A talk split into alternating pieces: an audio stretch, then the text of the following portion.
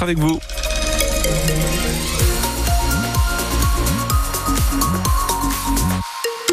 Pour ceux qui ne peuvent pas nous regarder à la télé, pas de souci. On a mis la photo sur les réseaux sociaux, la page Facebook France Bleu Nord. Comme ça, tout le monde est content. Sur les routes de la région, les premiers coups de frein se font ressentir. Euh, sur la 25, et c'est normal puisque je rappelle cette information donnée par Franck, sur euh, la 25 dans le sens d'un Lille, au niveau de l'échangeur de la chapelle d'Armentières, il y a un bus sur la bande d'arrêt d'urgence. Soyons donc vigilants dans le secteur. La météo pour euh, ce vendredi. Aïe, aïe, aïe, encore, encore ces pluies. Quelques petites averses qui traînent effectivement ce matin, plutôt sur l'est de la région, le Valenciennois, l'Avenois la pluie qui se calme cet après-midi. Normalement, on ne devrait plus en avoir. En revanche, ce sont les nuages qui persistent pour ce qui est des températures entre 8 et 11 degrés ce matin, pas plus de 13 degrés cet après-midi. Et Thomas, dans l'actualité de ce vendredi, si vous n'avez pas trop d'inspiration pour le repas de Noël cette année, France Bleu Nord vous donne quelques idées ce matin. Oui, il y avait les repas en famille qui vont débuter ce week-end. Cette fin de semaine est marquée par les repas de Noël entre collègues, dans les repas de Noël aussi euh, dans les cantines, les cantines des établissements scolaires à Gemont hier midi. Un menu spécial Noël a été servi aux élèves du lycée professionnel Louis Armand. Odile Senelard en a donc profité pour faire sa liste de courses pour ce week-end. Parmi les mets proposés, un burger de saumon avec une chantilly à la nette, une ballotine de volaille, des gaufrettes de pommes de terre, plusieurs desserts dont l'incontournable bûche, le tout fait maison. L'occasion de bien manger évidemment, mais aussi de faire des découvertes. Et la surprise avec le sauté d'autruche. J'ai mangé de l'autruche, madame. C'était un délice. J'ai jamais mangé un truc aussi bon, madame. C'est la première fois que je mange et puis bah j'aime bien. Euh, j'adore la viande donc du coup euh, je me suis dit il faut que je teste. Bah ouais c'est très bon. Paris réussi pour Nathalie Arbonnier, la responsable de la restauration du lycée. C'est elle qui a imaginé toutes ces recettes à base de produits locaux. Le poulet vient par exemple de Morbec en Flandre, les pommes de Bermerie dans la Vénois.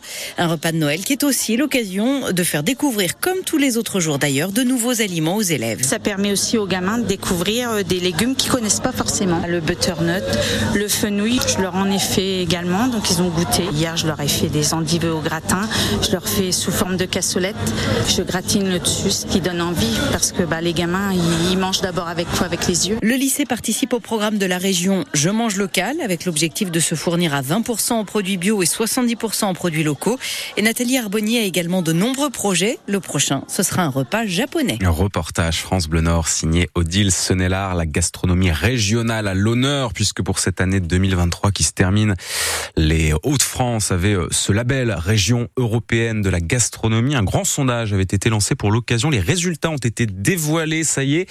Et c'est le Maroilles qui arrive premier dans ah. le classement des produits emblématiques de la région. Le Maroilles en premier pour les produits. Pour ce qui est des plats, eh bien, c'est la carbonade flamande qui a été sacrée. Voilà donc deux idées de plus pour le repas de Noël du maroilles et de la carbonate flamande, pourquoi pas. Le Welsh, euh, on n'a pas trop de nouvelles. Il arrive un petit peu après dans le classement. Nous en reparlerons dans le Vous savez quoi, ce sera à 8h15. C'est la hantise de tous ceux qui doivent rejoindre leur famille pour les fêtes de Noël, rester bloqués à l'aéroport ou à la gare en raison d'une grève. À l'île Europe, c'est ce qui s'est passé hier. Grève surprise des salariés français d'Eurostar à Coquel.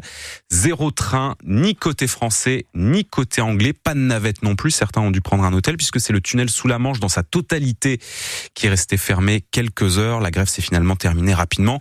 Mais tous ceux qui avaient un Eurostar programmé hier après-midi ont été un peu pris de court, Sophie Morland. Certains errent dans la gare avec encore leurs oreilles de Mickey sur la tête car beaucoup de ces voyageurs rentraient d'un séjour à Disneyland pour fêter Noël.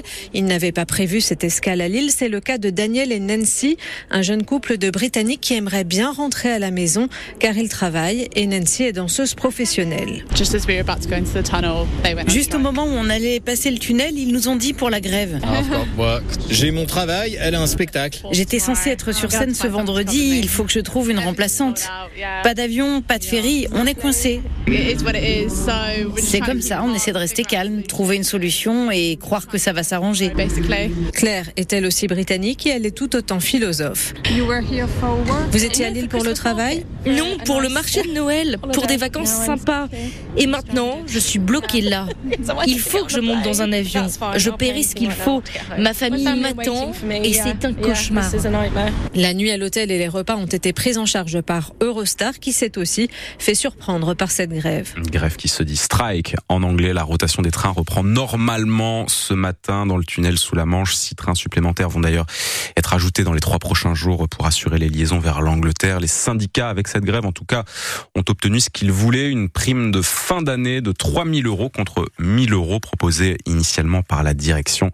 Cette prime à l'issue de cette grève éclair, donc hier après-midi, leur sera versée en trois fois. France Bleu Nord, il est 7h05. Le tribunal de commerce de Boulogne-sur-Mer prononce la liquidation judiciaire de l'entreprise de Seille. À Calais, c'est une institution, une entreprise qui fabrique de la dentelle et qui ferme à son tour. Cette liquidation judiciaire s'accompagne du licenciement de 50 salariés. 34 postes sont réaffectés chez Darker, filiale de De Seille, mais qui est implantée à Caudry. En République tchèque, le bilan de la tuerie hier après-midi à l'université de Prague a été réestimé à 14 morts et 25 blessés. Le tireur retrouvé mort lui aussi est un jeune homme âgé de 24 ans. Il avait indiqué auparavant vouloir se suicider. Rien n'indique selon les autorités que ce crime soit lié au terrorisme international.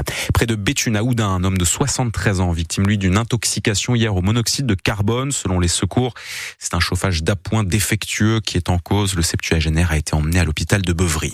Face à la loi immigration, la CGT appelle à la désobéissance civile. Quelques jours, trois jours après l'adoption du texte, ses opposants restent aujourd'hui mobilisés. Il y avait encore hier soir à Lille un rassemblement sur la place de la République.